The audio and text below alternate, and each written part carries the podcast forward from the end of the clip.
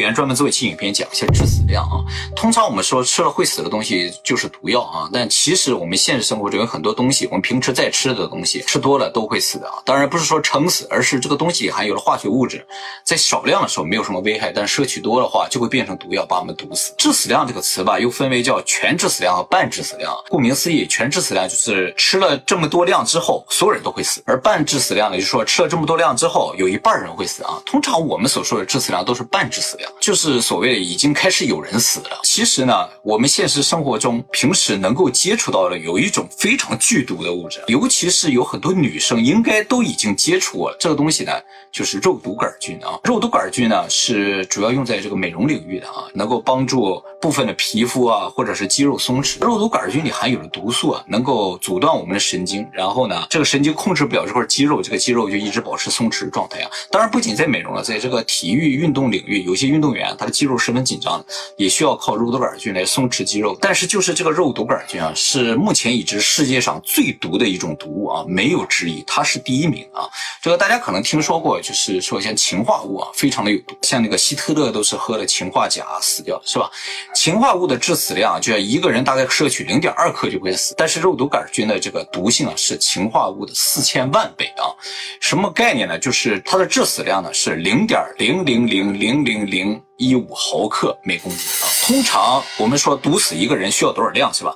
对于肉毒杆菌不是这么说的，肉毒杆菌是这样来衡量它的致死量，就是一克肉毒杆菌可以杀死一百万人啊，非常恐怖的一个东西是吧？因为它这么恐怖吧，所以一直以来都把它作为生化武器来使用了啊。像这个伊拉克当年美国说它有生化武器，主要指的就是肉毒杆菌啊。萨达姆也曾经承认他有一万九千升的这个肉毒杆菌，那萨达姆说他全都销毁了，后来美国呢又上伊拉克去找嘛，找了半天没找到。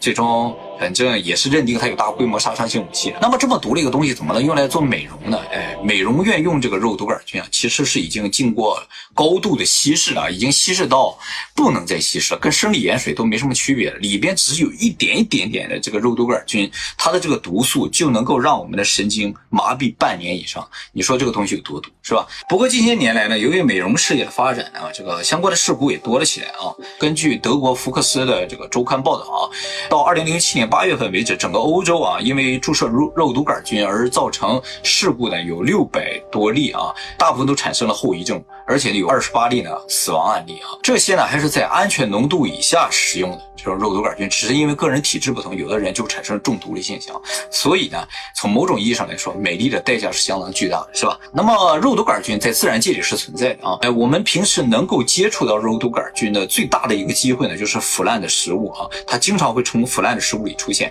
那么日本以前也发生过类似的案例，就是一九八四年的时候，日本熊本县啊生产的这个蜜蜂食物当中啊，发生了这个肉毒杆菌的感染啊，有三十六个人中毒，十一人死亡。那么这也是非常微量，就造成这么大的一个死亡的案例啊。还有就是二零一七年的时候呢，这个东京有一个刚出生六个月的算是婴儿吧啊，他的母亲呢给这个小孩吃了蜂蜜之后，他产生了肉毒杆菌中毒而死亡。这个蜂蜜啊。哎，里边有时候就会有这个肉毒杆菌的这个胚胎，这个胚胎呢，在高温下是杀不死的啊，所以一般食品加工是处理不掉的。那么这个小孩吃到这个肉毒杆菌的胚胎之后呢，这个胚胎就在小孩身体里边变成了肉毒杆菌，然后产生了毒素，就把它毒死了。这个毒素量可能对于成年人来说不至于致死，但是对于小孩来说的话，基本上就救不了了。所以呢，在日本很久以前开始呢，一岁以下的小孩呢就不允许喝这个蜂蜜的。这个母亲呢就没有注意到蜂蜜。包装物上有写这样一个警告啊，我想有些国家可能在这蜂蜜上警告也都没有，所以大家一定要小心啊，一定不要给一岁以下的小孩喝蜂蜜或者吃一些很天然的东西。你可能觉得小孩从小的时候就接触一些天然的东西会比较好，其实不是这样的啊。这个天然的东西里边有可能就会有肉毒杆菌，像我刚才说那个熊本那个真空食物里，它那个肉毒杆菌是从土壤里来的，就是说它这个加工工厂可能有人碰接触到这个土壤，然后呢处理啊洗手或者是消毒不。干净，结果就沾染到食物上，密封在里边。这种肉毒杆菌又可以这个耐低氧，又可以耐高温之类的，结果就杀不死，就造成了感染啊！所以大家一定要小心。那么下一个会致死的东西呢，就是胡椒粉，一百勺就会吃死人。下一个肉豆蔻啊，肉豆蔻这个东西我可能没有见过，它也是非常毒的一种东西。据说呢是在东南亚非常流行的一种香料，做饭的时候都会放一点。这个东西呢原先价值是非常高的啊，它可以促进消化，而且呢可以用来治疗痢疾啊、风湿。这种疾病。它本身呢可以抗菌、抗病毒、抗发炎，所以可以用来做这个驱虫剂啊。就是因为它有这么多好处吧，所以很久以前它像黄金一样的宝贵。据说在中世纪的时候，零点五克的这个肉豆蔻呢就可以换好几头羊的啊。所以古代呢只有贵族可以享用这种香料的啊。当然了，后来也知道这个东西呢是有毒的，吃多了之后呢会有致幻效果啊，就像毒品一样的啊。那么吃两三勺左右吧，人就会昏迷不醒而死啊。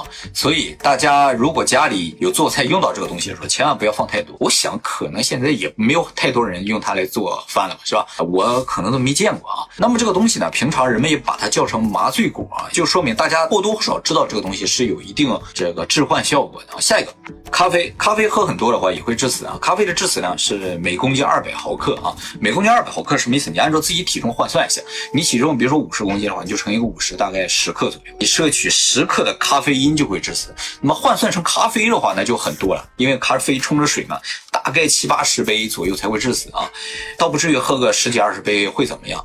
那么喝咖啡人致死的原因呢，就叫咖啡因中毒啊，和吸毒中毒致死几乎没什么区别。那么不光是咖啡了，只要是有咖啡因的，比如说像可乐呀，或者有一些运动饮料里边也有咖啡因，喝多了都会引起中毒吧？这个喝多了就会死啊。好，下一个。酒酒喝多了也会死人，是吧？这个大家都知道啊。我小的时候，邻居就是喝多酒死掉的啊。他喝了很多的白酒。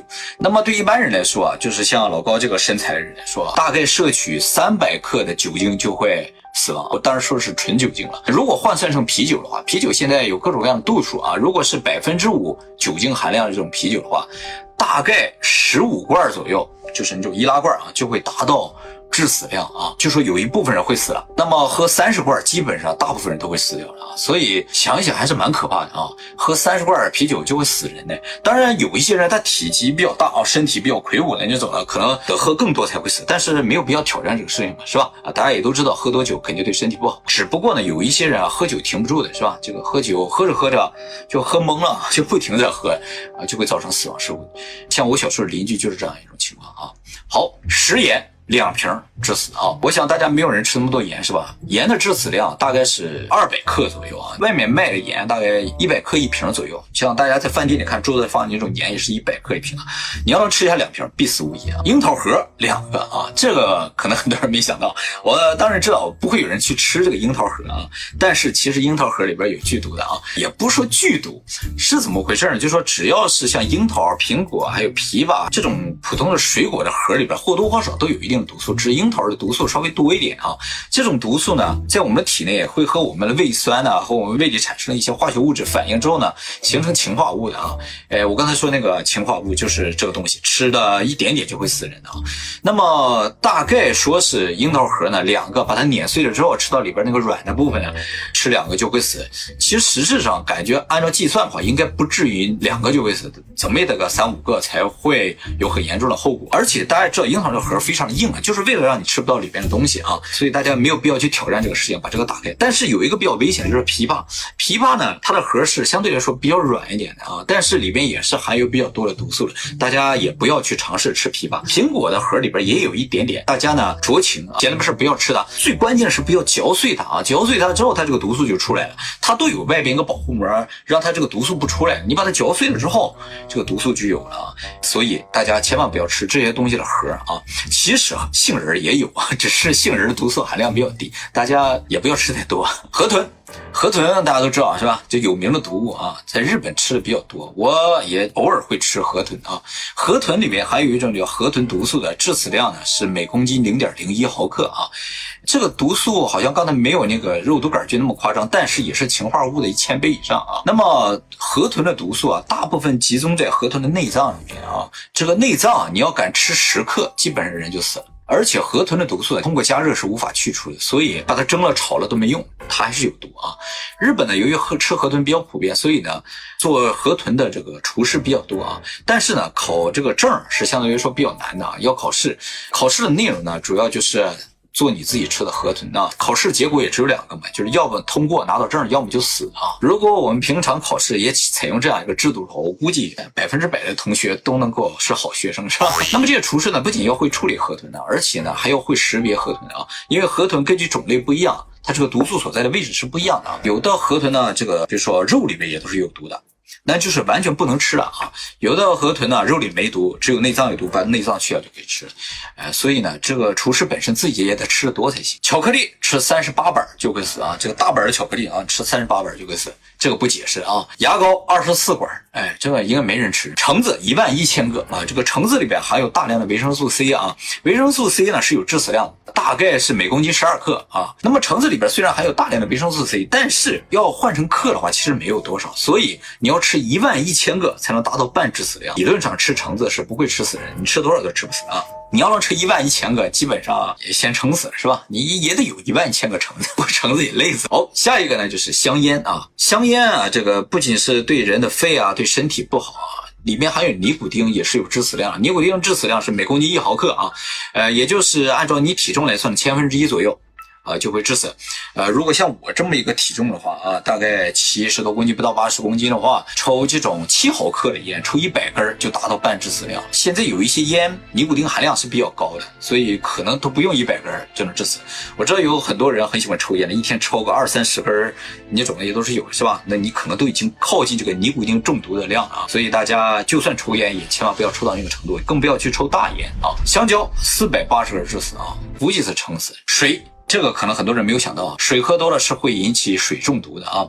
水的半致死量呢是六十八克每公斤啊。这么说很难理解，简单来说就是你体重的十分之一就是水中毒的量啊。像我这个体重，我刚才说了七十不到八十公斤的话，两升装的大瓶水啊，最多只能喝四瓶。当然是短期之内的话，那我中途上个厕所的话，可以可能再补充一点，但是极限就是四瓶啊。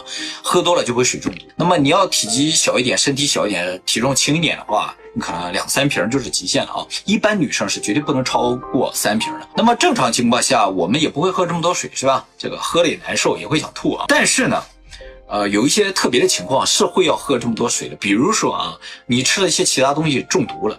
你到医院去，他就可能给你注射或者喝大量的水啊，来中和或者是稀释这个毒药。那个时候你就被迫会喝很多的水，呃，如果喝很多的话，反倒又会引发水中毒。不过你要在医院的话，他们会控制这个量啊，主要是通过一些其他药物帮你中和一下，而不是让你纯靠水去稀释它，是吧？但是你要是自己在家里知道了啊，就拼命的喝水，结果引发水中毒的话，又毒药中毒又水中毒，那你就死定了，是吧？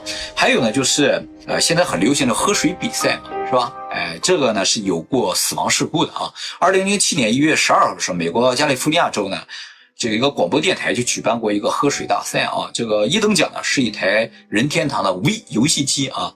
当时呢，有一个母亲领着三个孩子呢去看这个活动，还有个孩子呢就特别想要那个一等奖那个游戏机。这个母亲呢年仅二十八岁啊，她就去参加这个比赛了，就为了孩子这台游戏机啊。他在三个小时的时间里面，喝下了七点五升的水啊，呃，最终呢还没获得第一名，只获得第二名，没有拿到那款游戏机啊。这个大会结束之后呢，哎，几个小时，这个母亲就死掉了，死因呢就是水中毒。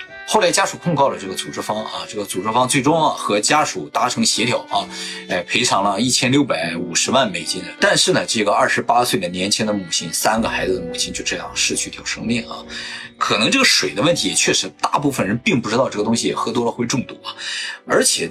经常会宣传嘛，是吧？平时要多喝水啊，闲着没事就喝水，是吧？还有一种什么情况会喝很多水呢？就是那个有的时候啊，我不知道大家有没有这种感觉，就是不知道因为什么原因，可能吃的很咸了，或者是吃了点什么东西啊，就口很渴，喝多少水都渴。那个时候你就可能会喝过。超标的水啊，就是你身体里的水已经足够了，但是你的舌头啊，或者是你喉咙啊觉得渴啊，这个时候你要注意啊，自己计算着以前喝了多少水啊，千万别喝多，勤喝水的同时要勤上厕所啊，这才是安全的。这就是今天给大家介绍的，就我们平常生活中可能会接触到的一些非常平常，但是可能会造成死亡事故的这些东西啊。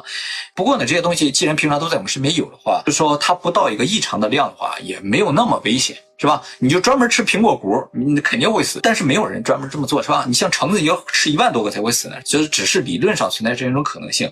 不过呢，也看到一些，就是像肉毒杆菌啊，或者是水这种，我完全没有意识到它可能会致死的东西，其实也会致死。所以大家多多少少应该有一个意识，就是做什么事情都不要过量。那么以上这些数据呢，都是通过一些死亡事故得来的宝贵数据，还有呢，就是通过一些动物实验推测出来的。那么甚至还有一些呢，是以前德国纳粹做人体实验时候留下来的数据啊。呃，所以呢，这个也算是很宝贵的啊。如果大家有什么想补充的话，也可以在我们视频下面留言啊，让我们来见识见识生活里边还有哪些潜在的危险。好，那么今天就先到这里，拜拜了。